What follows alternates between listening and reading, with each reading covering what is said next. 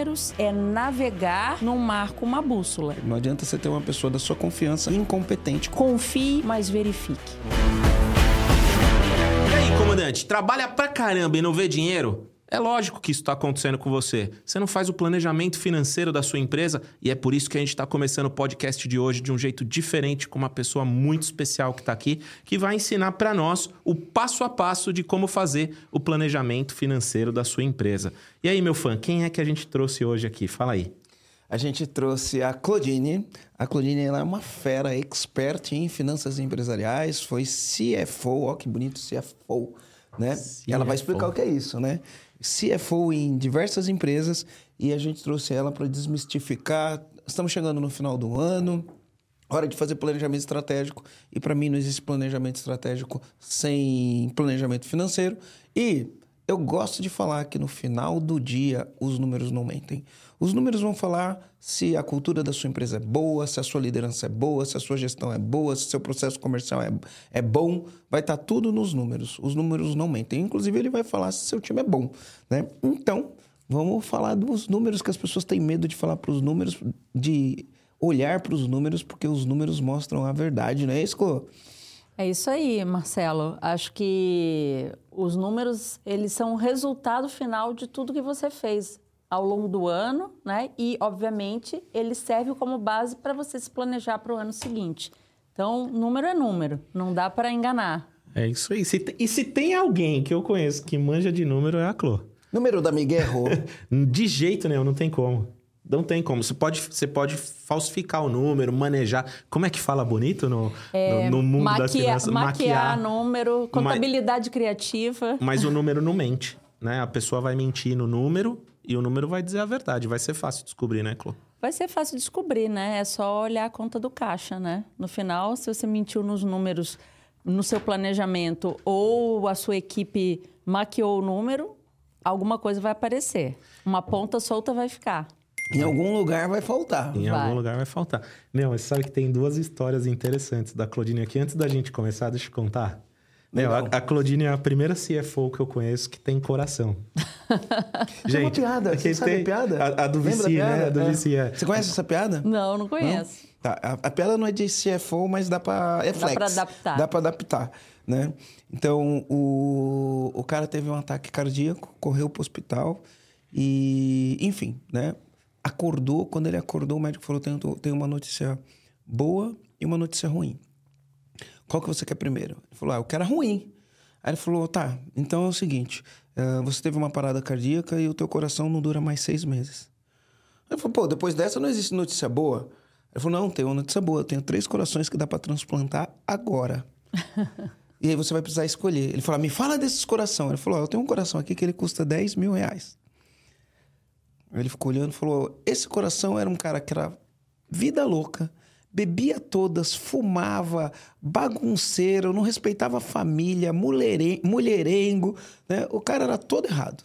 Ele vai te dar ali mais um tempo de vida, sei lá, mais um ano, dois anos de vida. Falou, ah, esse daí não me interessa não, me fala do outro. Ó, o outro custa 100 mil. E esse que custa 100 mil era de um cara, pensa num cara esportista, amável, amava a esposa, era fiel, amava os filhos, brincava, se divertia, sorria, era bem humorado. Esse coração aqui você vai ficar tranquilo. Aí ele olhou e falou: é, Isso tá interessante, mas ele ficou curioso. Ele falou: E o outro? Ele falou: Meu outro custa um milhão de reais. Né? Ele falou: Um milhão de reais? Né? Me fala desse coração. Ele falou: Era um CFO. Aí ele ficou olhando, ficou olhando, falou assim: Não entendi. Falou, É zero quilômetro. Ele nunca foi usado. Mas, nunca foi usado, é zero quilômetro isso aqui. ma- mas a Clô tem coração. E é engraçado que uma vez eu queria fazer um negócio. E aí eu fui contar pra Claudine o que eu queria fazer. E aí quando eu terminei de mostrar pra ela, ela tava até emocionada. Não faz isso. Não vai fazer esse negócio. Isso não é bom pra você. E ela falou assim, ó, parecia uma mãe falando. Sabe quando a- mãe dá um conselho pra um filho? Comandante, conselho de mãe a gente não recusa, né? E, e parece que ela tava adivinhando, né? Financeiramente até fazia sentido, mas no fim não funcionou. E eu, eu não esqueço daquela cena, o jeito que você me olhava, você falava assim para mim: não faz. Não faz. Não faz isso. Rogério, igual a gente, a gente fala, Rogério. Não vai fazer. E eu comparo com a Vivi, né, meu? A Vivi é brava. A Vivi, se estiver assistindo a gente, um beijo. Mas eu, eu, brinco com ela, porque eu fiz uma palestra, ela tava assistindo, ela chorou, porque eu contei um negócio que a gente viu. Eu cheguei perto dela mas que coisa é essa? Arrumou um coração agora? ela é muito seca, né? CFO em geral, quem lidar com o número em geral, eu acho que é assim, né, Clô? Vai muito no, no objetivo. É. é. o número fala, é aquilo e acabou. Não tem muito emoção, discussão. É, exatamente. Agora, uma coisa que é interessante sobre os números, e eu acho que isso é, é muito importante para o empresário, para o comandante que está ouvindo a gente aqui, é que os números, eles podem ajudar e muito na estratégia, né? Então, você está falando, ah, o CFO não tem coração. O número, ele é preto no branco, mas ele te dá uma série de fundamentos para você tomar suas decisões. Então, é você quer ajudar o empresário, como a gente, aquela conversa que a gente teve, tá ali, tá ali para ele ver, né? Agora, se ele não quiser tomar aquela decisão baseada em números, por outros objetivos estratégicos, ok, é uma decisão que ele vai tomar. Mas está ali, preto no branco, para te auxiliar a tomar suas decisões. É, hoje o povo fala tanto de inteligência emocional, a gente inclusive gravou aqui um podcast para falar de inteligência eh, emocional com a Solange, né? Mas no final do dia, assim, ó, as decisões, quando você vai uh, tomar decisões, né, você tem que tomar decisões mais racionais. Né? E para você tomar decisões mais racionais, tem que ser decisões lógicas, baseado em números. A gente levanta hipóteses, mas a decisão tem que ser racional. Na maioria das vezes, as decisões são emocionais. Então, o número ajuda, mesmo que você tome uma decisão emocional, você toma uma decisão suportada por um, por um negócio que é preto no branco, igual Exatamente. você falou. Né? É raciocínio. É, é, é lógico racional, né? O número está mostrando, tem tendência, tem tudo, né? E uma coisa bacana dos números é que ele, você pode construir cenários. Ah, eu sou um cara mais conservador, eu vou usar dados ou premissas, né, hipóteses mais conservadoras. Não, eu sou um empreendedor arrojado, eu quero crescer rápido, eu vou usar premissas mais arrojadas. Mas eles, eles te dão sinais para que lado eu quero ir, baseado no meu perfil, que não é preto ou branco, né? Pode ser mais conservador, um cara é, mais arrojado, que quer crescer rápido, que está disposto a tomar mais risco. Só que é um risco controlado. Você sabe onde você está pisando. Isso está na essência do empreendedorismo, né? O empreendedor é aquele que toma risco, mas riscos calculados. Exato. É, então, aí que fica a minha dúvida, né? Eu acho que o empreendedor nato, ele não tá nem aí pra nada. Ele só quer saber se vai dar certo o é sonho dele. Sério, é, é, a ignorância é uma benção, meu. A é. gente não sabia nada disso, tava, e tava lá. tocando terror na terra. e quando descobre, fica com medo. Você sabe que, que outro dia perguntaram para mim assim, né? Pô, você já quebrou alguma vez na sua experiência? Eu pensei em momentos difíceis que a gente já passou e a resposta que eu dei para a pessoa foi a seguinte: Marcelo vai concordar comigo. Eu acho que a gente já quebrou umas 12, 13 vezes, mas a gente não viu. Não sabia. A gente não sabia que tinha quebrado. É mentira? Não, é, é verdade. Eu acho que a gente já quebrou energia. umas 12, 13 vezes, mas a força bruta, a energia, a vontade de realizar um objetivo era tão maior que a gente nem percebeu que quebrou e acabou resolvendo e foi para frente e, e, e, deu continuidade. Mas não é o jeito certo, né, Chloe? Eu acho que. É, é um jeito dolorido, né? É um jeito que vai levar tempo. Porque você vai quebrar, você não sabe que quebrou e depois você vai descobrir que quebrou, né? Então, o, os números ajudam você a cortar um caminho.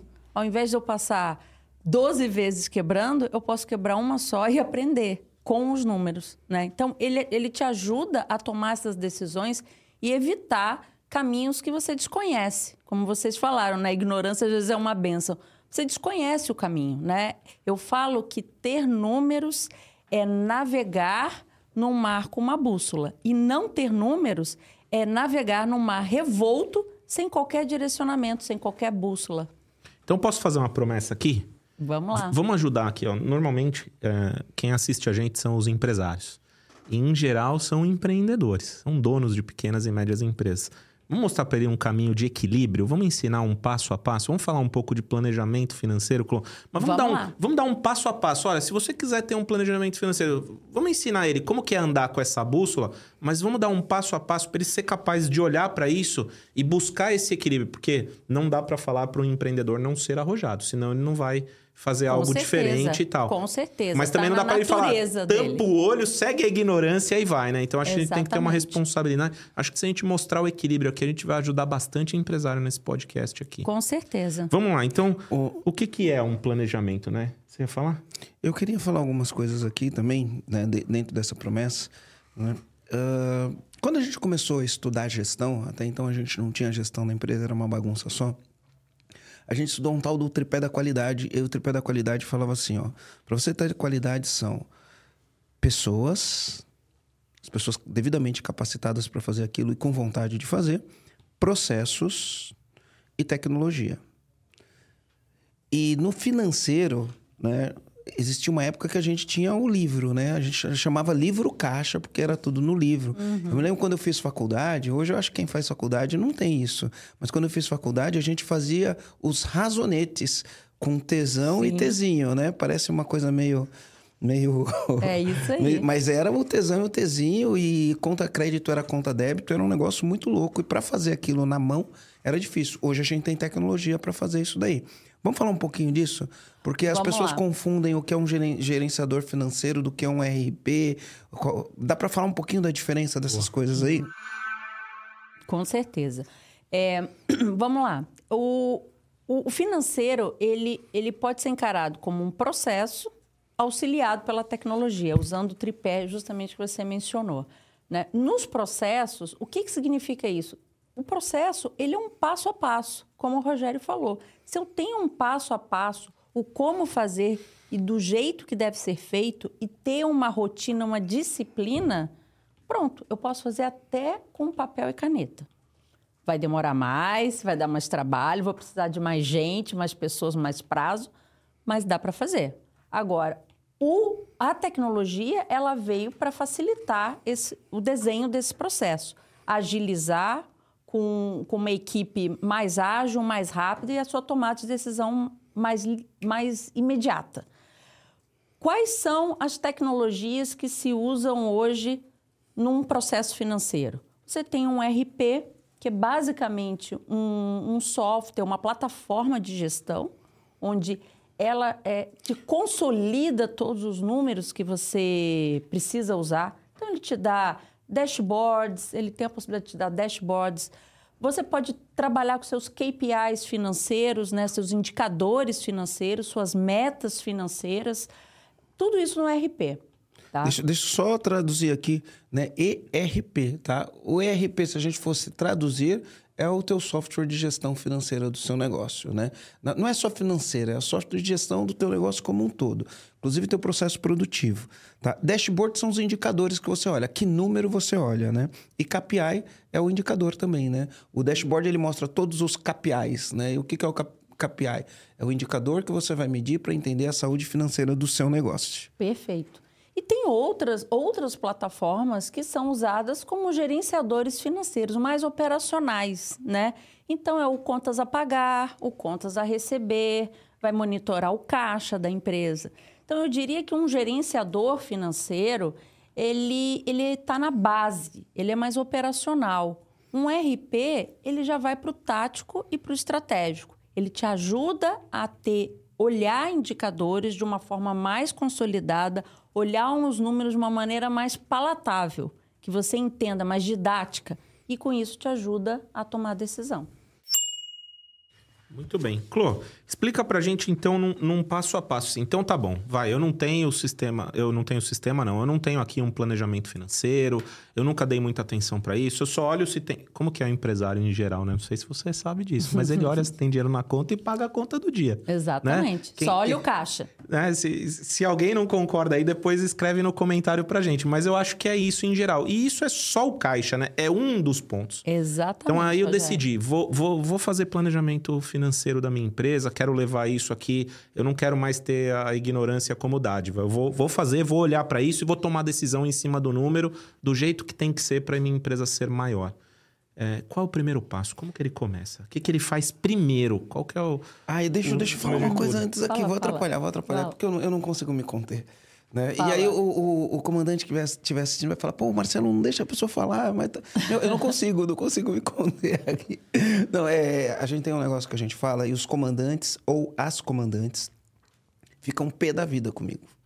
Mas eles ficam muito bravos. Muito bravo, muito bravo. Eu tenho algumas frases que eu falo assim, ó. No financeiro, o, o verbo não é confiar, é conferir. Por isso você precisa de um processo. Você precisa de um processo que você olha lá, audita, confere e vê se está certo ou se está errado. Então eu falo isso. Por que, que eu falo que o verbo não é confiar, o verbo é conferir? Porque 90% das pessoas que estão ouvindo a gente e são empresários, eles vão cometer esse, esse ato. Tá? 90. Não tem estatística, mas o meu chute é 90. Então, se a mulher abriu uma empresa e a empresa começou a dar dinheiro, começou a crescer, chega uma hora que ela vai falar: preciso de alguém para cuidar do financeiro. Então, no começo é a mulher que está cuidando do financeiro, mas ela não tem a competência para cuidar disso. E aí, conforme a empresa cresce, ela vai precisar de alguém para cuidar do financeiro. Ela vai trazer alguém de confiança, não vai trazer alguém competente. Via de regra, vai trazer o marido, o cunhado, o irmão, que ela confia neles, mas eles não entendem nada de financeiro, mas ela confia neles. E o contrário também é verdadeiro. Né? O homem abre uma empresa, a empresa começa a crescer, ele que cuida, entre aspas, do financeiro, porque cuidar do financeiro é pagar conta, pagar conta, pagar conta. E aí, quando a empresa começa a crescer, ele tem que colocar alguém de confiança. Via de regra, ele vai trazer a esposa, o cunhado, a cunhada, né? alguém do círculo de amizade, porque ele fala, ah, esse aqui é de confiança, ele não vai me roubar. Então eu falo assim: o verbo não é conferir, né? O, o verbo não é confiar, o verbo é conferir. E no financeiro, ter uma pessoa incompetente só porque ela é de confiança, talvez seja pior do que você ter uma pessoa extremamente competente cuidando do teu financeiro, mas que talvez você não confie nela. E você nem precisa, porque se tiver um processo e auditar o processo, se tiver alguma coisa, você, Você vai verifica. saber. Isso. Né? Então, mas as pessoas ficam bravas comigo. É, tem, tem o- muita gente incompetente cuidando dos financeiros das pequenas e médias empresas? Muita. Muita, Tem né? casos de, como você citou, casos de comandantes que tenha um familiar junto trabalhando no financeiro e esse familiar pode, inclusive, não ser confiável. né? Aí é o pior dos mundos, porque é incompetente e inconfiável, né? Mas tem uma frase que é, eu aprendi no início da minha carreira é, com um gestor meu que eu levo para a vida. E tem muito a ver com o que você falou, que é confie, mas verifique. Então você pode ter uma pessoa de confiança, mas você tem que verificar. Independente se ela seja de confiança ou não. Independente. Inclusive para saber se ela é competente. Exatamente. Então, confie, mas verifique. Então, o, o, o financeiro, ele tem essa característica, porque ele, ele é objetivo, ele não é subjetivo. Então, você tem condições de verificar. Né? E aí, antes, é, falar um pouco do passo a passo que o Rô me perguntou. Esse é o primeiro passo, né? Coloca uma pessoa competente. Primeiro passo é a equipe. E outra coisa que eu acho que o comandante precisa ter em mente: número não é burocracia. Número não é algo para você mandar para o contador e o contador que se vire. Né? E aí você pergunta para o comandante: qual foi seu lucro? Qual foi sua receita? Ele não sabe dizer.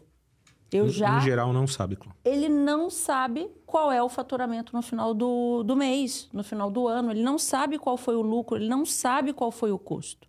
Por quê? Não, ah, eu vou falar com o meu contador. Não é o contador que tem que saber isso. Quem tem que saber isso é o comandante, é o gestor da empresa. Né? Então, o primeiro passo é desmistificar a contabilidade. Contabilidade não é algo para o contador. Contabilidade é algo para o gestor, o comandante. né? Então, ele tem o auxílio do seu contador, ele tem o auxílio da sua equipe, mas ele precisa ter domínio. Eu vi um, um comentário do Marcelo no, no Instagram do EAG falando sobre isso. O comandante tem que saber o que é um fluxo de caixa, ele tem que saber o que é uma demonstração de resultados, ele tem que saber isso. Então, o passo a passo é, primeiro, equipe. Tenha uma equipe de confiança, porém verifique e que seja competente. Dois, desmistifique que números, dados financeiros da empresa é algo do contador. E que geralmente né, é terceirizado, não faz parte da organização, não faz parte da empresa. Então, tenha uh, o contador como um aliado, porém, conheça o que ele está fazendo. Saiba, verifique, inclusive, o que ele está fazendo. Três, planejamento financeiro não é algo para grande empresa, é algo para qualquer empresa, de qualquer tamanho. Tá? A gente pode fazer um planejamento super simples, básico, mas vai te dar a tal da bússola que eu comentei aqui, para você tomar a sua decisão para que lado vai. Tá? Então, faça um planejamento. O financeiro ele é consequência da estratégia. Né? Isso é um, um ponto bem importante. Defina qual estratégia. Para que lado eu quero ir? Eu quero crescer rápido? Eu quero crescer devagar, porém com consistência? Para que lado eu quero? Que mercado eu quero atingir? Eu quero ser uma empresa local, regional? Eu quero atingir o Brasil? Eu quero ir para o mundo?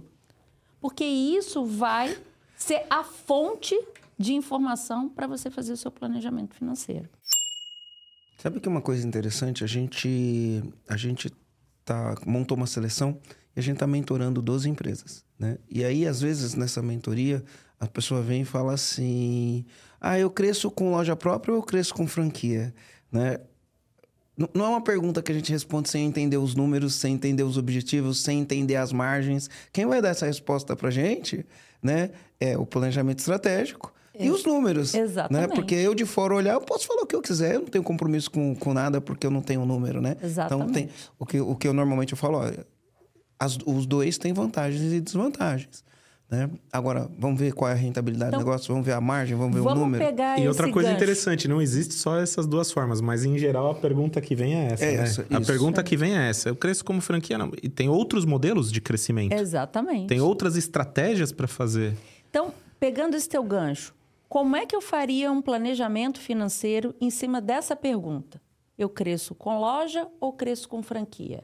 Bom, você falou, tem prós e contras das duas. A primeira coisa é use a sua estratégia, desenhe, escreva, coloca no papel os prós e contras. Traduza esses prós e contras em números. Como é que você traduz isso? Faz dois cenários. O cenário com loja. Quantas lojas eu quero ter ano que vem? Quantas lojas eu quero ter em 2025? Quantas lojas eu quero ter em 2026? Qual é o meu custo para operar as lojas? Em 23, em 24 e 25. Qual, Qual o tempo meu... que ela demora para atingir o ponto de equilíbrio? E aí você vai ter o resultado. Se vai ser lucrativo ou não. Faz o segundo cenário. Bom, eu não vou ter loja. Eu vou montar uma rede de franquias. Quantas lojas com, fran... com franqueados eu vou conseguir ter em 23, em 24 e 25? Qual Quantas é o... lojas eu preciso para atingir o ponto de equilíbrio, equilíbrio, da franqueadora? Exatamente. E aí você coloca receita, custo e resultado. E aí você compara. Olha, se eu for por loja, vai me dar mais lucro. Se eu for por franquia, vai me dar menos. Ou o contrário. Mas você tem dados, o planejamento te ajuda a decidir para que lado seguir. Mas aí o comandante pode virar e perguntar: ah, mas eu não sei quantas lojas. Estima estabelece premissas, estabelece metas e a partir dessas premissas e metas faz uma projeção. Enclô, e no final do dia vai ser uma decisão emocional de novo, né? Porque o fato da gente traçar a estratégia não significa que a gente vai encontrar uma coisa que dá certo e uma coisa que dá errado. Exatamente. A gente pode encontrar nas duas formas a metodologia de fazer dar certo. E aí ele vai optar de qual forma ele quer que esse negócio dê certo. Tô, tô correto ou não tô, meu é, é A gente pode adotar estratégias é, por, diferentes. Por mais racional que seja, cada um vai ter um apetite diferente. Então tem um cara que tem um apetite que ele quer crescer mil lojas em cinco anos, ele vai ter um apetite. Isso é emocional. Não, eu quero crescer mil lojas em cinco anos. Né? O apetite dele é emocional. Né? E o outro vai olhar e vai falar, eu quero ser mais lucrativo. Né? E aí, com base no que ele quer, é uma decisão emocional. Não, vou fazer isso aqui porque eu vou ser mais lucrativo. E uma coisa legal é que o planejamento financeiro, ele não é. Vou dar um passo para trás. O passado da empresa, ele é preto ou ele é branco.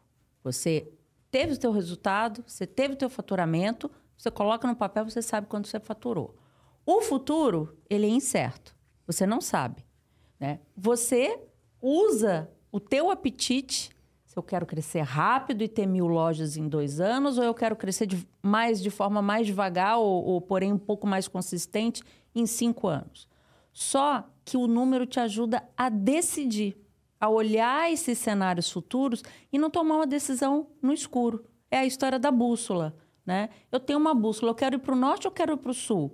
Não sei ainda. Eu posso ir para os dois? Os dois podem ser bons caminhos? Podem. Isso é a decisão da estratégia. Mas você quer frio ou calor? Exatamente. Qual dos dois é frio ou calor? A bússola aponta para que lado é o norte e para que lado é o sul. Então, os números, o planejamento financeiro é a bússola para guiar o comandante é, para esse futuro que ele quer. Ô, Clô, deixa eu quebra, tentar quebrar uma crença, porque tem muitas crenças quando a gente hum. fala disso, né? E não é que a crença minha, não. Quero quebrar a crença de você que está me ouvindo aí, tá? Presta atenção. Eu fui fazer uma palestra num evento médico. Eram só clínicas médicas, os médicos top do Brasil, pessoas que estão se destacando, crescendo. E aí me chamaram para fazer uma palestra e eu fiquei pensando assim, putz, eu vou falar com o médico. Às vezes a gente se sente meio inferiorizado, né, em algumas coisas, né? Falei, pô, eu vou falar com médico, um monte de médico, as maiores clínicas do Brasil, né? Os caras estudaram 10 anos de medicina, fizeram 5 anos de especialização. O que, que eu vou ensinar para esses caras, né? E aí, beleza, eu fiquei aquilo me consumiu um pouquinho emocionalmente. Quando faltou dois dias para fazer a palestra, eu falei: quer saber? Eu já tive um monte de cliente médico. Vou ligar para eles. Liguei para todos os meus clientes que eram médicos. Né? Eu falei, cara, quando você veio fazer o EG, qual era a tua maior dor? Qual era a tua maior dor? Qual era a tua maior dor? Qual era a tua maior dor? Todos, sem exceção, financeiro. É financeiro, o médico não sabe controlar financeiro, mistura o dinheiro de pessoa física com pessoa jurídica, não, não, não tem DRE. Aí tem as piadinhas do, do, do dos médicos, né? CRM para eles é o, o, a credencial do, dos, do, dos da, da, medicina, o Conselho Regional de Medicina. Aí, beleza, eu falei, beleza, vou tacar nesse ponto, finanças. E aí eu comecei a falar, né? Fiz lá a minha introdução, comecei a falar. E aí, e aí eu peguei e fui falar de finanças. Falei, especificamente hoje a gente vai falar de finanças. E eu perguntei assim: quem aqui sabe o que é um DRE? 250 médicos renomados. Teve dois ou três que levantou a mão. Quem aqui sabe o que é um DFC? Teve alguns que não levantou a mão. Eu parei, fico olhando. E eu peguei e falei assim para eles: falei, olha só, olha que interessante nas especialidades, cirurgiões, não sei o quê. Eu falei, vocês estudaram no mínimo seis anos de, de medicina, mais quatro anos de residência, né? Ou, ou dois ou quatro de residência, mais a especialização. Deu, deu, deu 11 anos de estudo para se tornar médico. Aí você monta uma clínica, vira um empresário médico. Se você parar para estudar uma semana, você não precisa ser um CFO, mas se você parar para estudar uma semana, você vai entender tudo o que você precisa sobre os números financeiros da sua empresa. Eu falo uma semana porque o curso que eu fiz foi de uma semana. O curso que o Rogério fez foi de, uma, de uma semana. semana. A gente contratou um cara e o cara foi lá na empresa, treinou eu, o Rogério, todos os gerentes da empresa. Foi uma semana de curso à noite. Acabava o expediente das 7 às, às, às 10 da noite, das 7 às 11, né, Rô? Uhum. E aí a gente, a gente, fez o curso de uma semana. É lógico que para implantar isso daí. É, não viramos especialistas em finanças, claro. mas a gente aprendeu a ler as finanças e entender o que cada ponto delas uma, foi, foi uma semana, mas não foi mais que isso. Ele não precisa botar a mão na massa e fazer ele, né? Ele precisa entender, interpretar o que alguém fez da equipe dele. Né? Senão ele vai centralizar a empresa inteira nele. Né? Então é isso aí. E a gente contratou o Júlio, foi uma semana. Aí a gente pegou a Vivi, ele, ele fez uma consultoria com a Vivi, ficou seis meses lá fazendo consultoria e implementou tudo. Aí a Vivi fez a formação, se especializou ela... e hoje a gente sabe o que pedir, sabe como ler, sabe Exatamente. como interpretar. Aí a gente Exato. mandou a Vivi para um MBA na FGV, ela fez Sim. um MBA de finanças, depois fez outro. Se comporta, pronto. não faz propaganda. Colo, colo... É, ah, não pode falar da, da... Tá, legal. E... e aí a gente tem uma pessoa qualificada para fazer o... esse jogo pra gente, né? O que eu estou querendo falar aqui é que é, é, simples, né? Não é, não é um bicho não complicado. Não é um bicho complicado. O problema é jogar na mão de um terceiro e não saber. E achar que porque esse terceiro está fazendo, eu não preciso olhar. Porque encara como uma burocracia. Né? Aquilo que eu falei. O, o, o, o, balanço da empresa, o DRE, demonstrativo de resultados do exercício, DFC, demonstrativo de fluxo de caixa, eles são ferramentas, ferramentas de gestão. E é isso que o empresário, o comandante, tem que ter na cabeça dele. Uma e, ferramenta. E, e, na prática, Clô, sabe que tem um negócio que eu aprendi com você? que no, num processo de mentoria eu ensinei para um cara e deu um resultado. E eu não tinha olhado para isso da forma que você me ensinou. Então a gente faz o processo de recebíveis. Lembra que você me explicou aquele negócio do cartão? Eu não pega uhum. o primeiro, o segundo, o terceiro mês. Eu tinha uma sensação de que isso estava errado, mas eu não, não tinha conseguido entender. Aquele dia que você desenhou para mim o modelo, uhum. aí você vai buscar para frente, eu achava, mas se a gente for buscar mais longe, vai ter mais período de juros e tal. Mas quando você apresentou o cálculo, que eu entendi, eu fui olhar um, um, processo que a gente estava fazendo uma mentoria, eu falei, nossa, se o cara aplicasse aquilo que a Chloe ensinava, ele conseguia esse 1% que ele precisa. Uhum. Eu contei a história para ele, ele fez e deu certo para ele. Era, era 1% que ele precisava na linha e aquilo funciona. E você vê, é um negócio para você muito simples. Se a gente fosse ensinar isso para os comandantes, eu aposto que a maioria também não sabia de, de coisas tá fazendo simples errado, como essa. Que tá fazendo certo, são armadilhas, né? Exatamente. né? Armadilhas é, que existem muito no, no financeiro. E aí, eu, eu até conversando com, com a turma aqui do EAG, é, a pessoa falou: tá, mas quais são os principais erros que um, que um comandante, quando está olhando a demonstração financeira, ou ele mesmo estiver fazendo, é, existem? Eu falei: eu vou listar uns top 10 erros é, dos comandantes. E, inclusive, hoje é parte de um curso, até um treinamento que eu dei aqui no EAG, onde eu citei os top 10 erros quando se fala de demonstrações financeiras. Né? A primeira, o primeiro deles é misturar caixa com competência. Né? O que, que é esse bicho da competência? É, é muito simples. Aqui a gente está partindo do princípio que o cara não mistura pessoa física com pessoa jurídica. É, né? é isso aí, é, esse é, é o primeiro passo. Não misturar contas da pessoa física com contas da pessoa jurídica.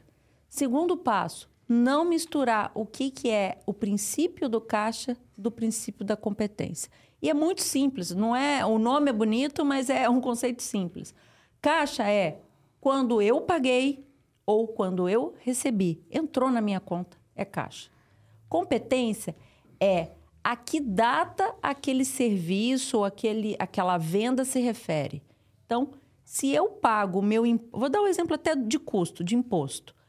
Se eu pago o meu imposto dia 20 de fevereiro, esse imposto é de fevereiro? Não, ele hum. é de, do trimestre anterior. Do trimestre ou do mês anterior? É, se for o lucro presumido, é do trimestre mês anterior. anterior. É. Se for o, o, o comandante. O lucro real é do mês anterior. Do mês isso. anterior ou do simples, do mês anterior.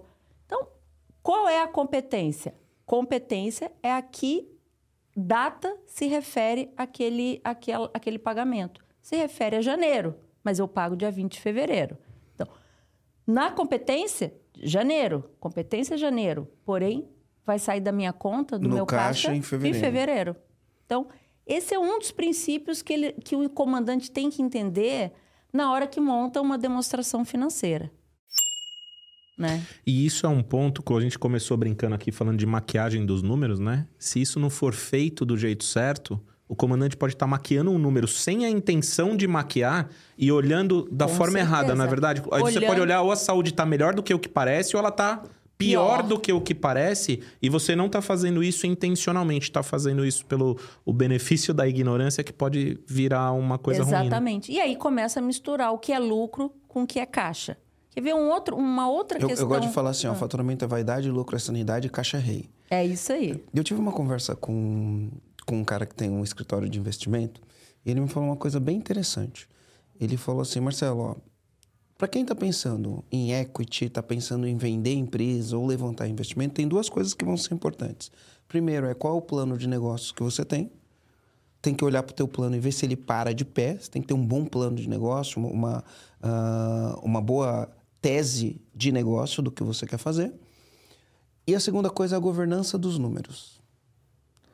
Ele falou, a segunda coisa é a governança dos números. Os seus números financeiros, né, do teu, do, do, o gerencial tem que bater com o fiscal.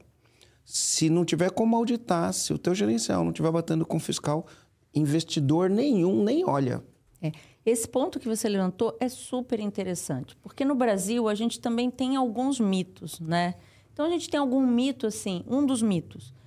Se eu não pagar os meus impostos, aliás, desculpe, se eu declarar tudo que eu tenho que pagar, eu quebro. Se você quebra porque você está pagando os teus impostos, é porque esse negócio não é bom. Porque se ele só sobrevive à base de sonegação, de não pagamento de algum algo devido, ele não é um bom negócio. Polêmica, Vai polêmica. ter Vão, vão me bater, de vão me bater. na, num monte de Você sabe, comandante aqui. aqui no bastidor a gente conversou com os tributaristas esses dias, não foi, meu fã? Foi. E o cara falou, meu, o cara sonega. E a parte que ele não sonega, que ele paga, ele tá pagando tão errado, tão errado, que se ele pagasse tudo e do jeito certo, ele pagaria todos os impostos devidos e gastaria menos do que o que ele gasta Exatamente. fazendo sonegação. Uma boa então, é um gestão tributária. Porque no Brasil, o tributo ele é complicado, as regras são complicadas mesmo. Então tem muita opção. Agora, se você tem uma boa gestão fiscal, você consegue fazer da melhor maneira. Né? E é assim, é normal acontecer isso no Brasil? É, né, gente? A vida é como ela é. Né? Existe muita sonegação? Existe. Mas existe forma de fazer isso corretamente? Também existe. E talvez aquele setor, se você precisa sobreviver é, sonegando, talvez não seja o melhor negócio do mundo. E deixar claro aqui que a gente não tem nenhum apoio, né, Marcelo? A gente não tem nenhum apoio ao sonegação. Nosso apoio é que seja feito certo, né, Clô? Pagar Exatamente. imposto é obrigação do empresário, a gente tem que pagar imposto, faz parte. Agora, fazer um estudo tributário é correto. Tá dentro É, da lei. E você pode fazer um exatamente. estudo tributário, adequar os seus tributos ao que você tem que pagar e ter lucro mesmo fazendo o que é certo. Então, aqui a gente Exatamente. apoia que tem que pagar imposto. Ah, a gente não concorda com o modelo tributário. Tudo bem, isso é uma outra É outra discussão. história. As alíquotas, o modelo é outra história. Agora, ela é, é o que é, né? É o isso que aí. é. Muito bem, deixa eu aproveitar aqui e dar um recado. Olha só, se você que está ouvindo a gente aqui, está ouvindo esse episódio e sente que a sua empresa não tem planejamento financeiro, que ela está bagunçada, que ela tá, não está na rota de crescimento e o que você procura aqui é gerar mais resultado, é, buscar mais organização, o programa EAG é um método e é um método que vai ajudar você a atingir esse objetivo. Então, além de falar de finanças, aqui a gente fala de tração, a gente fala de domínio pessoal, a gente fala Gestão. de gestão, de cultura, né? De liderança. Tudo isso somado vai ajudar você a chegar aonde você tem o objetivo de chegar com a sua empresa. Aqui, fala aí, meu fã, mais Aqui, de a 6 gente- mil empresários treinados. Mais de 6.500 empresários treinados e dentro do, da plataforma do programa EAG, né, é porque a gente tem as nossas entregas presenciais e a gente tem as nossas entregas que são online. Dentro, dentro do programa EAG, tem dois treinamentos de finanças. Tem um que a gente chama Alavanque Seus Lucros, e esse é muito bom porque ele dá resultado num curto espaço de tempo. Né? Ele é um, um- um treinamento simples, mas você vai entender exatamente o que é um DRE, um DFC, vai entender o que é ciclo financeiro, né? vai, vai entender o que é necessidade de capital de giro. Então, tem um treinamento lá para você entender isso e vai entender quais são as alavancas do lucro. Além disso, tem um curso de finanças para não financeiro. Né? Você não precisa se tornar um contador, mas você precisa entender, olhar para os seus números, ver quais são os principais indicadores, a tendência dos números, uma análise horizontal, uma análise vertical, coisa básica. Eu sei que para quem está ouvindo pode não ser tão básico aqui, né? Mas assim, é o arroz com feijão, tá? Se você quer ser um empresário diferenciado, você precisa desse arroz com feijão, né? para muitas pessoas isso é super avançado, mas na verdade é arroz com feijão. É o básico bem feito. Se fizer o básico bem feito, você arrebenta, está na frente da concorrência e tudo isso está dentro do programa EAG. Muito Rogério? bem. Então, tudo, e, tudo, tudo e- isso. e se você gostou aqui do que você ouviu, é muito fácil para você conhecer o programa EAG. Aqui na descrição do episódio tem um link. Então eu vou te convidar a clicar no link, se inscreve, um especialista do, do, do, do EAG vai entrar em contato com você e vai te explicar tudo o que você precisa saber para fazer parte do programa. Inclusive, temos clientes que participaram aqui. Ó, um, um dos, alguns dos 6 mil treinados estão aqui hoje. Tem, tem o cara do financeiro ali, Clô. ó. Opa! Então, comandante, mais uma vez, clica no link, vem conhecer o programa EAG. O programa EAG é para você. Nossos mentorados, nossos mentorados. Isso aí, vamos lá. Vamos, vamos, vamos aqui. Então, só para repetir o passo a passo, Chloe, eu escrevi aqui bonitinho. Então, você Ah. deu três passos importantes. Equipe é muito importante. Então, cuidar da equipe, treinar a equipe, acompanhar a equipe e selecionar bem a equipe. A gente fala muito de contratação aqui. É, quais são os números, os dados desmistificados, né? Que isso é do contador. Né? Os dados e os números são Exatamente. seus, você tem que saber ler, você tem que conhecer os números. Não precisa operacionalizar, ter o Não. conhecimento profundo em finanças, mas a leitura, o conhecimento e a desmistificação dos dados.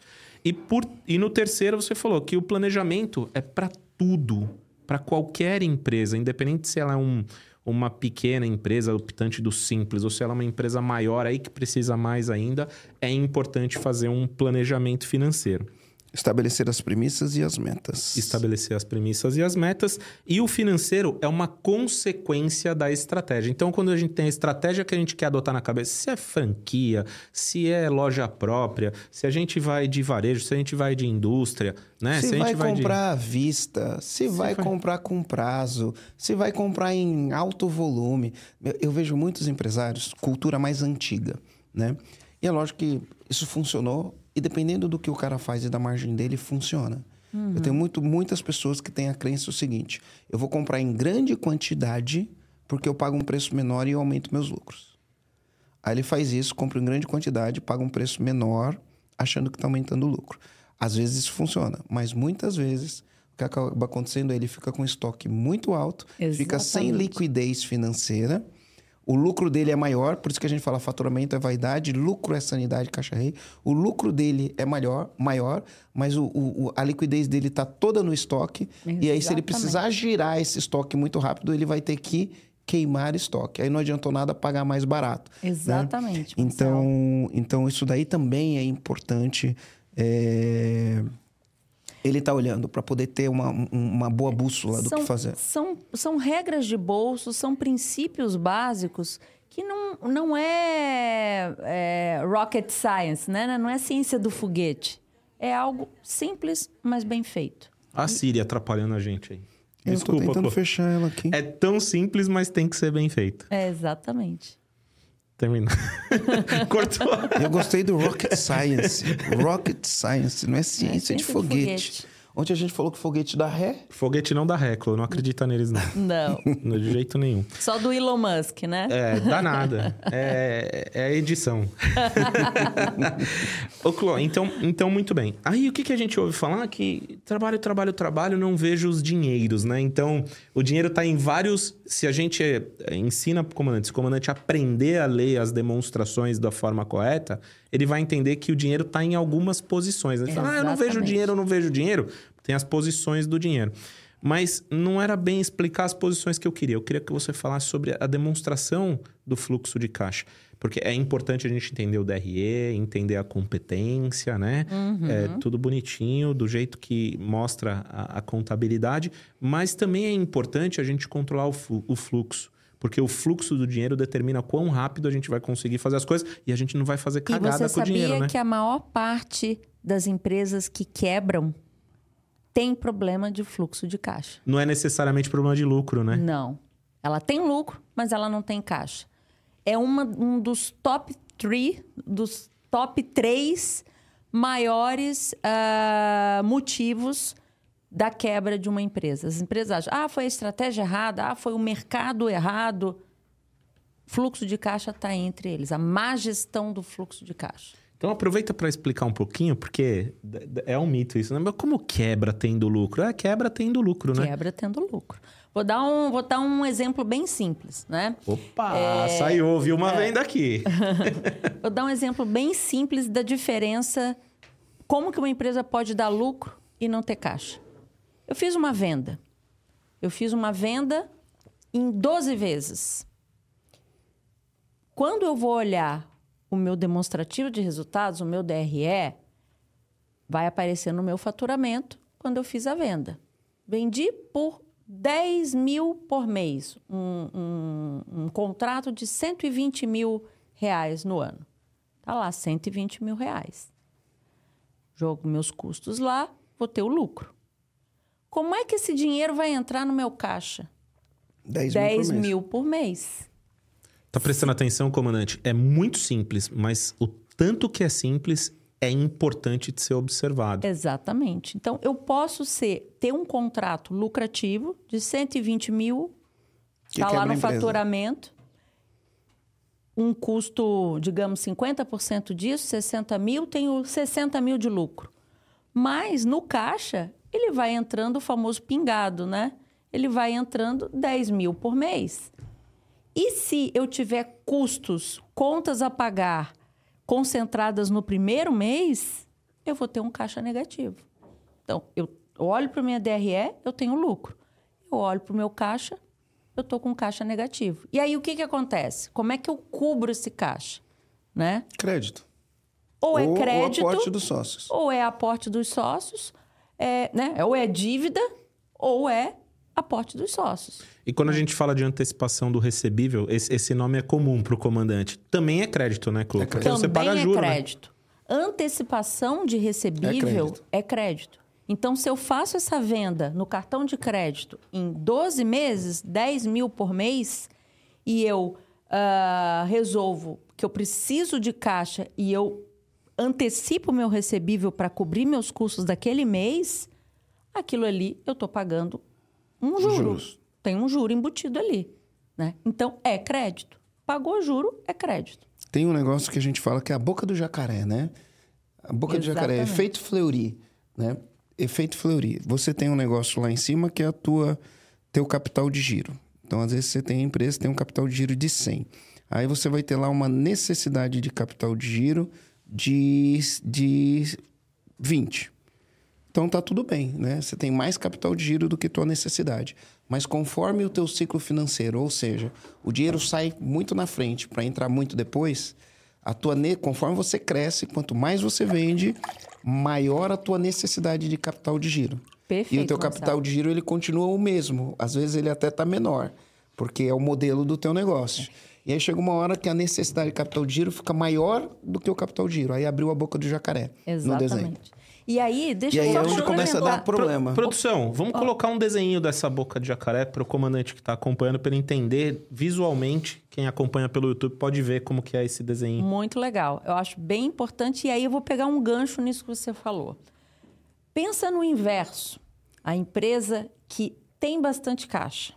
E à medida que ela vai crescendo, por ela ter um ciclo financeiro Negativo, negativo, negativo e positivo em termos de caixa, É. né? Positivo Geração- porque aumenta o caixa, mas ele é negativo Negativo dentro, do, dentro do ciclo. ciclo. Você, você, o que que é um ciclo financeiro negativo para quem está escutando a gente, né? Pode parecer confuso, mas é simples. Ciclo financeiro negativo é quando você recebe primeiro e gasta depois, porque você vai fazer o, o quando saiu menos o quando entrou. Aí ele fica negativo. Se você, se o dinheiro é, entrou no, no dia menos 10 e saiu no dia 10, você vai fazer zero menos é, 10 menos menos 10 vai dar menos 20. Ixi, compliquei, deixei mais difícil. Mas o gancho que eu queria o, positivo fazer... é, você gastou primeiro e entrou depois. Se comporta, meu Você fã. vai, vai, vai tirar do dia que entrou, menos o dia que caiu, vai dar um número positivo. Por exemplo, eu gastei no dia, no dia 1 do mês e o dinheiro entrou no dia 10. 10 menos 1 deu 9. Eu tenho um ciclo de 9 dias. né? Exatamente. Agora, se o dinheiro entrou primeiro e eu não gastei ele ainda, aí quando eu fizer a conta, então eu gastei o dinheiro, o dinheiro entrou no dia. O dinheiro entrou no dia 1 e ele saiu no dia 10. Então eu vou fazer a conta ao contrário. É 1 menos 10. Aí dá menos 9. Por isso que ele é negativo. É, ficou confuso, né? Produção. Desenha aí, desenha aí. Vamos galera. fazer um desenho, né? E o Marcelo explica numa vinhetinha isso na hora que o episódio Beleza, for pro ar, vai beleza. ser Vai legal. Aí ficar- a pessoa vai vai, entender bacana. visualmente, vai ficar legal. Mas eu queria pegar um gancho nisso que você falou, que é super importante. Quando a empresa está com um caixa muito bom e muito positivo, o comandante tem uma falsa sensação De muito lucro. de muito lucro, de resultado. E aí o que, que acontece? Ele gasta mais do que ele deveria. Ou ele Faz mais investimentos Ou- do que o caixa dele permite. Exatamente. Ou ele pode até distribuir lucro, né? Retirar da empresa para a pessoa física. Que que é- qual, que é o, qual que é o gatilho, a armadilha disso? Enquanto a empresa está crescendo e está tendo bastante caixa, ele vai e retira mais. Quando há algum revés que, por exemplo, a receita cai e ele começa a precisar de caixa, ele já distribuiu para ele na pessoa física. E aí ele vai recorrer ao crédito ou ele pode devolver e aportar novamente recursos na empresa. Qual que é o problema disso? Ele não fez um colchão financeiro para o dia de chuva. Né? Então, é, existe uma tendência a gente sempre é, olhar o caixa como resultado, como lucro. e distribuir, deixar ele o mínimo possível. E na hora que você precisa, você acaba recorrendo ao crédito e aí pode virar uma bola de neve de endividamento. Ou o sócio vai acabar tendo que aportar novamente, que também não é o ideal, né? Então, é, é importante existir esse colchão financeiro para o dia de chuva. Né? Eu tenho, eu vou falar uma coisa que me deu, eu tenho, a gente tem um, ele não é um cliente ainda porque ele ainda não comprou nenhum produto nosso, né? Mas ele já é um cliente nosso. Virou amigo e eu, a gente foi conhecer a empresa dele, né? E eu, outro dia eu mandei um áudio para ele falando, cara, eu tô com um sentimento que tem alguma coisa que você não tá enxergando, né? Vou explicar por quê. Ele vem crescendo num ritmo de 50% ao mês. Tem mês que ele cresce 50, tem mês que ele cresce a 100. Então, quando eu conversei com ele, uh, ele estava fazendo 3 milhões por mês. Né? Hoje ele está fazendo 15 o ritmo é rápido, porque você está fazendo 3, você cresce 50%, claro. no outro você faz 4,5%, no outro você cresce 100, você faz 7, no outro você cresce 50%, você faz 10, cresceu mais 50, fez 15. É, é exponencial o crescimento. E aí, quando ele me falou que estava fazendo isso, e a gente batendo um papo, ele falou do saldo dele de caixa. Eu fiz uma conta rápida, falei, ciclo financeiro negativo. Ele está crescendo muito, velocidade acelerada e ciclo financeiro uhum. negativo. Então, o caixa tem que estar tá abarrotado de dinheiro.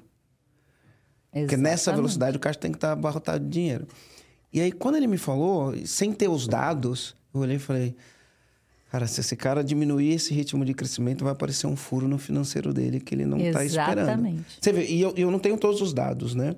Enfim, aí fui lá, bati um papo com ele, a gente vai, vai olhar isso com, com mais. Detalhe. Com, com, com mais, com, com mais detalhe. Mas muitas vezes o cara tá nessa empolgação Exatamente. Está nessa empolgação, crescimento super faz acelerado. Investimentos, né? E aí entra a história, vou voltar no planejamento financeiro. Porque você tem uma equipe. E essa equipe vê também o sucesso da empresa. E começa a pipocar a ideia. Ou vamos investir é, numa equipe maior de marketing, vamos, vamos mudar para um escritório mais bonito. O dinheiro está saindo do caixa nesse momento que começar a desacelerar, porque também é normal, né, Marcelo? Uma empresa. É, é porque toda empresa, toda empresa vai atingir um teto. Você está crescendo acelerado, vai bater num teto. Exatamente. O teto aí... pode ser o mercado, o teto pode ser a estrutura da empresa, a gente chama estrutura de capital. Né? O teto pode ser equipe. Por exemplo, ele, esse, esse amigo nosso ele está no, no, no, num teto de equipe. Então, ele vende no e-commerce e e-commerce tem que pegar mercadoria, subir, colocar foto, uh, fazer descrição do produto. É, é, acelerado o ritmo, né? Ele não tem gente para subir a quantidade de foto, a quantidade de produto, a quantidade de descrição para colocar isso no e-commerce. Então, Exatamente. ele não está crescendo mais, ele podia estar tá crescendo mais que isso se ele tivesse gente. Então, ele bateu um teto, porque é um gargalo. Para eu vender online, para eu ter uma baita estratégia, é um gargalo que eu tenho no meu negócio. É gente. Quando você chega. Enquanto você está rampando, é uma coisa, mas quando você chega no limite, se você não controlou bem os números lá, vai dar problema. Exatamente. Então, é, é normal e é louvável e é o que todo empreendedor e, e, todo comandante deveria perseguir esse crescimento, óbvio. Mas ele tem que ter consciência que em um determinado momento a velocidade vai ser mais devagar. E aí, ele, se ele não controlou esse passado, não fez um colchão financeiro ou não é ágil na tomada de decisão pa, para esse novo, essa, no, a, essa nova etapa da empresa ou um novo momento da empresa, ele vai começar a ter problema, vai começar a faltar caixa. Ô, Clô, agora deixa eu desmistificar um negócio aqui, porque isso já foi um mito pra gente também, né? Em geral, eu, eu acho que em geral, vou falar em geral, mas é chutado, tá?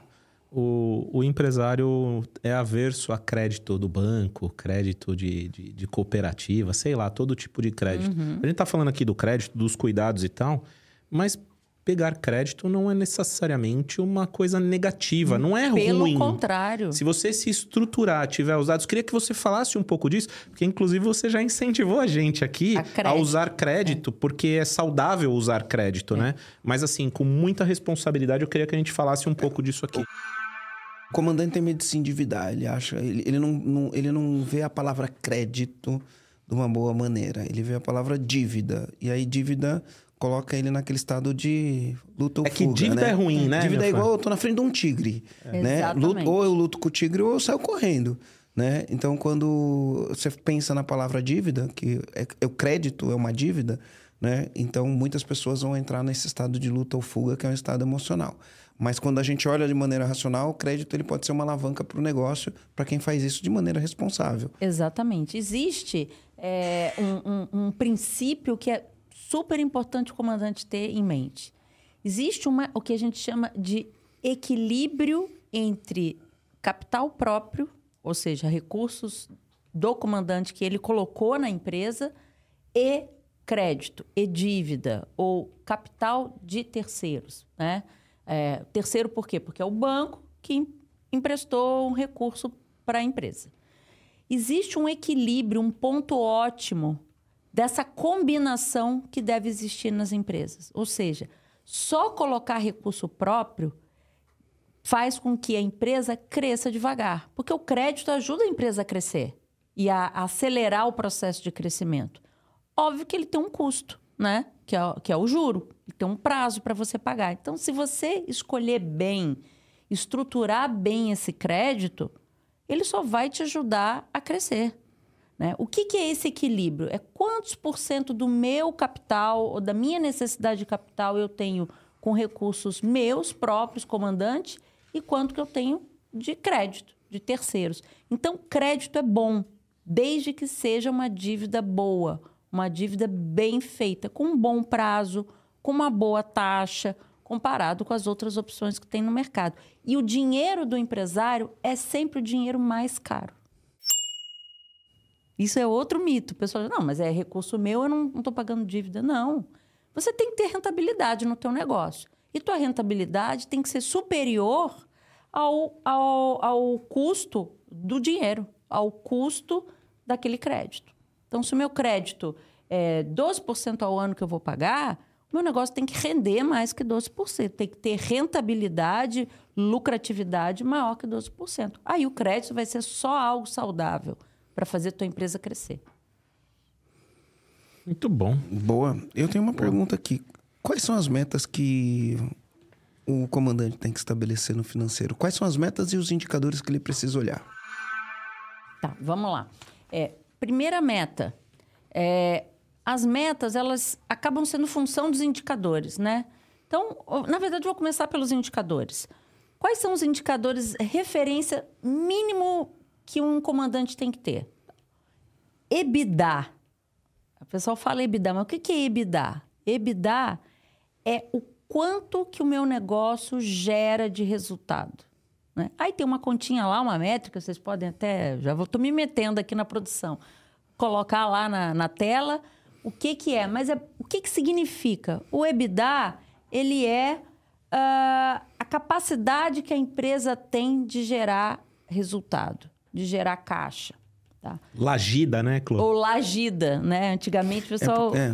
falava em lagida, Hoje né? ninguém fala Ninguém mais, mas quando- fala. É quando- feio, né? Lagida É, é Lagida feio. é, esqui- é esquisito porque é, hoje as pessoas usam muito as palavras em inglês, né? É. Então, EBITDA era earnings before é, é, tax depreciation and amortization. E aí, em português, Português. era lucro antes dos juros.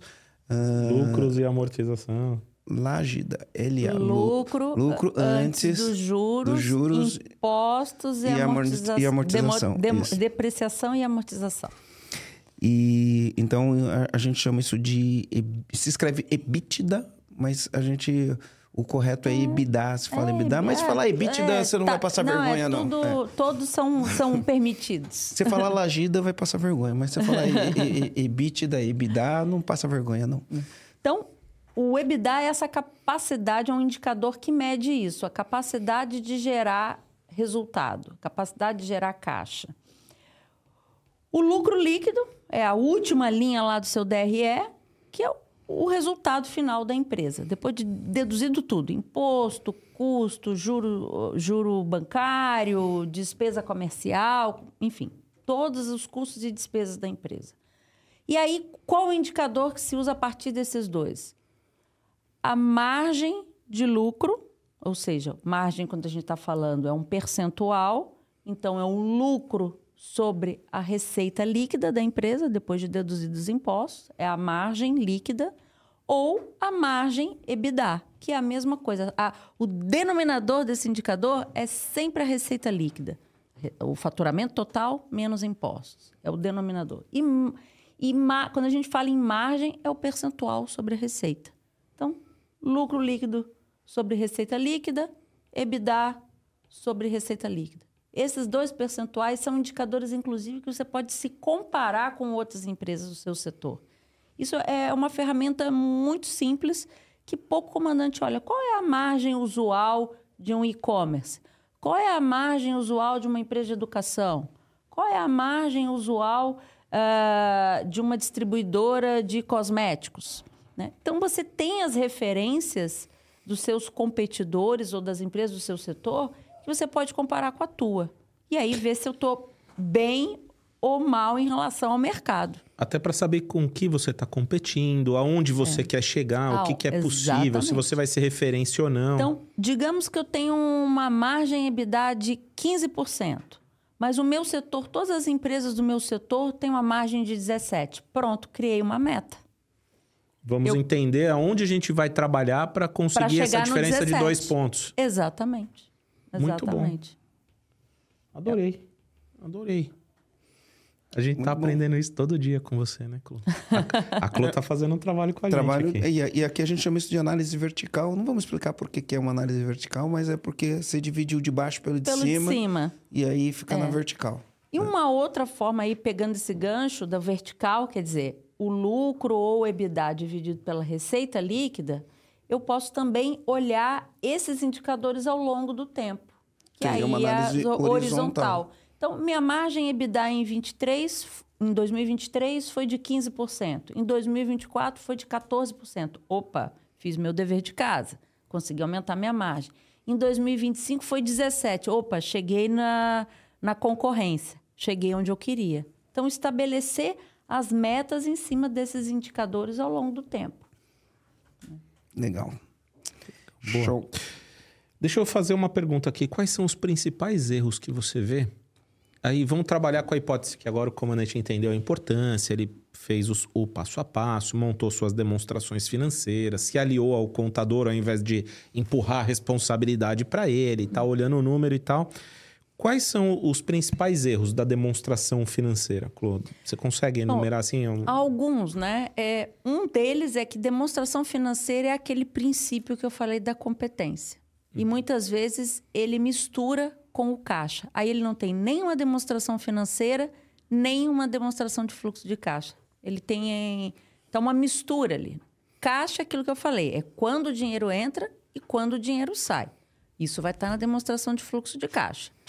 Demonstração de resultados, DRE, vai estar tá a competência. Então, é muito comum, um erro muito comum é misturar essas coisas. Eu lancei imposto no mês que eu paguei, mas eu lancei o faturamento quando o faturamento aconteceu, e aí é uma salada. Você tá, vai comparar banana com maçã. Então, a primeira coisa é ter as duas demonstrações, a de fluxo de caixa e o DRE, com as suas devidas, os seus devidos lançamentos conforme caixa ou competência. Fez isso, tá? Um outro erro comum. Por exemplo, se eu tenho um crédito, eu tenho uma dívida com o banco, a parcela que eu vou pagar naquele mês, né? A parcela do financiamento. Onde que eu lanço? A parcela é composta do principal da dívida, que a gente chama de, de, parcela amortização, né? Amortização, PMT, o, o né? principal né? e o juro. A amortização, ou seja, parte da dívida principal que eu estou pagando, mais o juro juntos da PMT, que é a prestação. Quando você faz esse lançamento, juro é despesa financeira. Despesa operacional. É, é, é operacional que está né, tá dentro da, da, da subconta financeira. Isso vai para o DRE. Mas a amortização não é lançada no DRE, é lançada no caixa. Ou seja, não se lança a, pre a prestação completa no, no DRE. DRE. Isso é um erro muito comum que, que se encontra. Aí, até porque quando esse dinheiro do crédito entra, ele não é um faturamento, ele não é um resultado da empresa, né? Clô? É por isso que a Exatamente. contrapartida tem que ser a mesma. Exatamente, exatamente, tá? Muito bom. Então, é um erro comum lançar a prestação lá. E não, não, peraí. Tem, um, tem uma coisa mais técnica, a gente ensina isso ali lá no Alavanque Seus Lucros, né? Quando a gente vai falar do DFC, demonstrativo de fluxo de caixa, a gente fala que o dinheiro ele tem três entradas e saídas, né? O dinheiro entra e sai o tempo inteiro no caixa da empresa. Mas ele vai ter três maneiras de entrar. Ele vai entrar ou pela operação, né? Que é atividade empresarial, eu vendi, eu comprei, né? É, operação, eu contrato funcionário, eu pago salário, tudo pela operação. Atividade empresarial. Ou ele vai entrar por investimento, é o sócio colocou o dinheiro dele ali, né? Os sócios colocaram. Capital social é o, o- na verdade, desculpa. Investimento é quando eu compro um carro, eu compro uma máquina, eu compro um equipamento. Quando eu vendo um carro, o dinheiro sai. Quando eu compro um carro, o dinheiro entra. Investimento. E financiamento, que é quando eu pego o dinheiro emprestado ou quando o sócio coloca o dinheiro dele. E as pessoas acham que o dinheiro do sócio, quando ele põe na empresa, é investimento. E quando o sócio põe o dinheiro na empresa, ele é financiamento. Ele está financiando a empresa com o dinheiro dele. Então, cada dinheiro tem o seu carimbinho. E você precisa colocar o carimbinho certo no dinheiro. Exatamente. Por que financiamento? Porque é pessoa jurídica e pessoa física. Então, a pessoa física é uma outra entidade, né? Então, a hora que o comandante coloca recursos dentro da empresa, ele é um financiador da empresa. Né? Aí acho que fica fácil do, do comandante entender por que, que o capital do sócio ele é tá na caixinha financiamento. E ele pode empresa. colocar dois carimbos. Ele pode colocar um carimbo de capital social. Ele não entra no ativo, ele entra no capital, Capital social. social. Ou ele pode colocar um empréstimo. E aí ele vai entrar no passivo como Exatamente. empréstimo. O, o- o comandante ele pode ser o credor da sua própria empresa. Pode. É, aí tem outro podcast aí, não tem não? Tem, porque, meu, tem. tem. umas subdivisões aí, porque existem os benefícios de, de colocar isso no capital social. Tudo depende. Do, aí voltamos no começo. Tudo depende da estratégia, do objetivo que você tem com a empresa. Né? Quando você faz um estudo Da gestão tributária, Da gestão que a gente tributária. falando porque se início. você vai fazer no capital social, por exemplo, tem uma vantagem de negociação da empresa no futuro.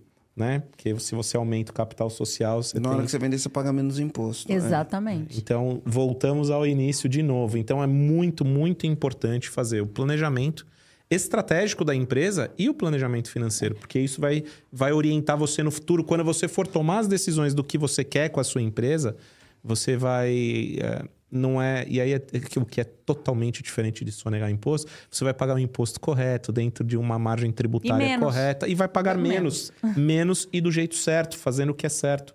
Né? Você vê que é interessante. Tanto planejamento estratégico quanto planejamento financeiro, que vai sustentar a estratégia, ele começa com uma, duas ou três perguntas, né? Exatamente. É o que, que eu quero de resultado nos próximos três, quatro, cinco anos? O que, que eu É. quero de resultado?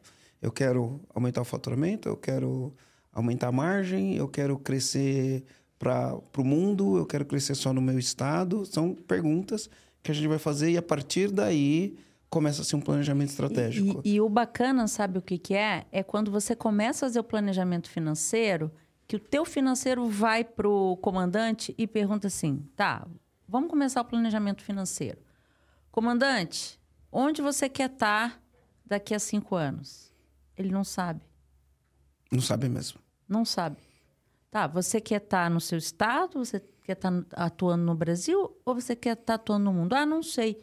Como é que eu vou projetar aqui, fazer o planejamento financeiro, se você não sabe onde você quer estar? Então, a estratégia, ela é o ponto de partida. Depois que eu sei para onde eu quero ir, eu faço planejamento financeiro que vai espelhar aquela minha ambição. É, eu, eu falo da brincadeira do táxi, né, Clô? O cara chega, levanta a mão no ponto de táxi e não vai falar pro motorista para onde ele tá indo. Como que o motorista vai levar ele, né? Exatamente. Então é, é o mesmo e aí, processo. é, e aí tem uma coisa interessante, tá? Eu não sei para onde eu vou. E aí? Estamos no impasse, né? Como é que eu vou fazer o planejamento financeiro se eu não sei onde eu quero estar? O planejamento financeiro pode te ajudar a decidir. Tá bom, você não sabe? Vamos fazer três cenários aqui? Um cenário, eu crescendo, fazendo planejamento financeiro no Estado. Um outro cenário, mundo. Outro cenário, Brasil. Pô, realmente ah, tem prós e contras aqui. Vou decidir por caminho X. Aí ele pode pôr a emoção no jogo, porque como ele tem três razões, Ele pode Exatamente. pôr a emoção e falar, ah, eu prefiro essa daqui. Mas ele olhou pro, pro processo racional e tomou uma decisão emocional da Exatamente. mesma forma. E Aí ele é o caminho inverso. Exatamente. Aí é o caminho inverso. O planejamento financeiro ajudou a funilar as alternativas que ele tinha. Ele tinha três alternativas, não sabia para que lado ir. Tá, vamos fazer os três cenários. Agora eu já sei para que lado eu quero ir. Vai diminuindo o número de opções, vai ficando mais claro o caminho que ele quer seguir a partir Aí- da, da ambição dele. Aí eu tinha uma pergunta pro comandante, né? Comandante, que jogo você quer jogar? Né? Você quer jogar um jogo de você entender onde você quer chegar? Começa com a pergunta: o que, que eu quero pro meu negócio daqui a cinco anos? E a partir daí, você faz, vai fazer um jogo né? mais profissional, né? menos amador. Né? Opa, se eu quero chegar lá, deixa eu traçar os cenários, deixa eu fazer meu planejamento de ações para conseguir esse cenário, deixa eu fazer aqui meu planejamento financeiro para ver se para de pé. E aí você começa a tua atividade empresarial. Então tudo começa com uma pergunta, né? Qual é o jogo que você quer jogar? Quer jogar um jogo qualquer? Ou você quer jogar o jogo do empresário que decide assumir o comando do negócio e criar algo incrível, né?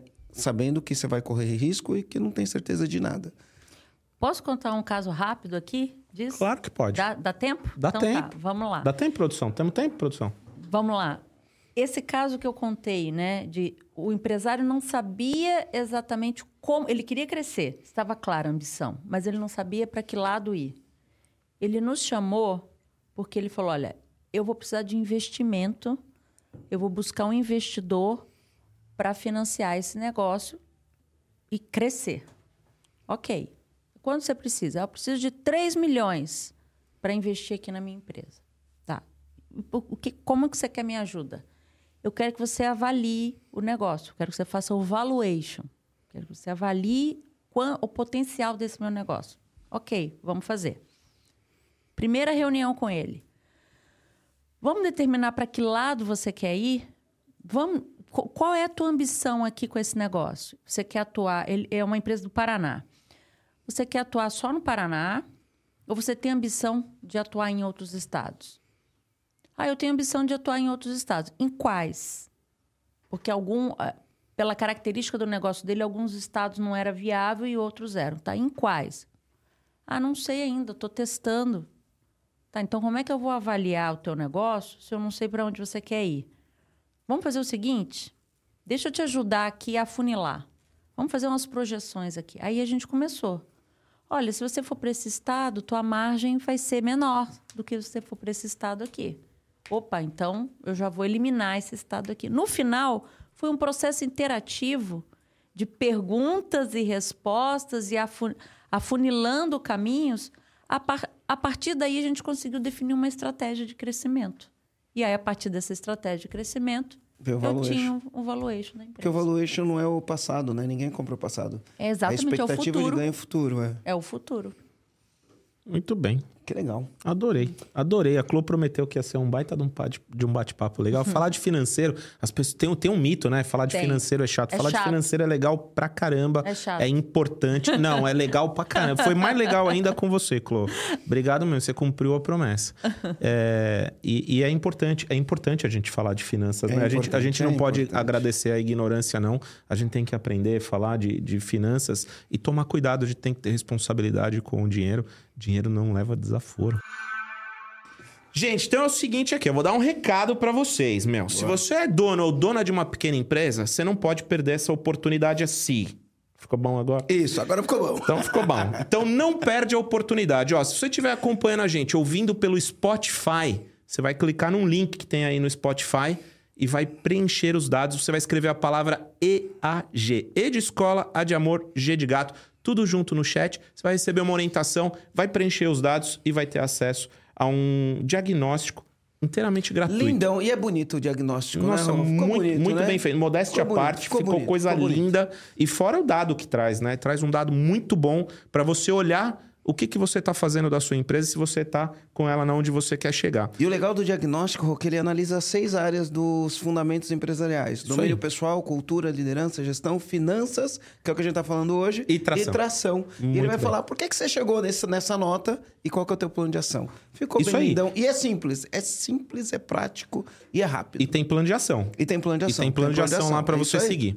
Agora, se você está acostumado a assistir no YouTube, que é o meu caso, eu gosto de assistir pelo YouTube, às vezes eu assisto na TV. Vai ter um QR Code. Só você fotografar o QR Code, vai abrir o chatzinho, você escreve a palavra EAG tudo junto, você vai ter orientação e vai preencher. E caso você esteja vendo no YouTube pelo celular, lá também tem o link na descrição. Na descrição do vídeo. Você vai clicar, vai abrir um chat, você escreve a palavra EAG, a própria automação vai te orientar, você vai preencher.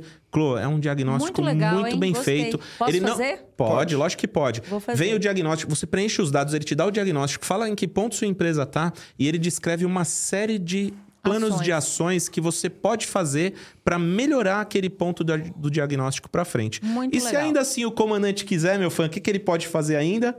Entrar em contato com a gente e a gente vai ofertar para ele o programa EAG, que é, eu não conheço nada melhor que um empresário pode fazer. Que que, que você acha? Comandante, se você viajou na maionese em tudo que a gente falou, lá dentro a gente tem alavanca seus lucros, a gente tem finanças para não financeiros, enfim, é um programa completo. É um programa completo. Vamos endereçar todos os seus problemas através do programa EAG. Boa. E ainda aqui, animado e triste, né? Eu tô animado porque esse podcast foi maravilhoso. E mas a gente chega, chega numa hora, hora que a gente falar... fica... Putz, eu queria falar mais. Foi maravilhoso aqui. A gente aqui. bate outro papo. A gente vai convidar você de novo, Clô. Tem muita coisa aqui que dá pra gente falar. Mas olha só, agora tem uma hora que a gente faz aqui os comandos finais. Então a gente chama o, os nossos seguidores de comandante. É, e aí a gente dá um comando final. Sabe o que é um comando, Clô? É tipo uma sacada que você pode deixar aqui para nossa audiência, para o comandante que está acompanhando a gente, e aí ele poder usar isso para a vida. Então eu vou te dar um tempo para você pensar, porque ao longo do processo o Marcelo foi olhando as sacadas dele, eu fui olhando as minhas aqui. A gente vai falar uma sacada e depois a gente vai falar para você deixar a sua sacada aqui. Vamos lá, meu fã.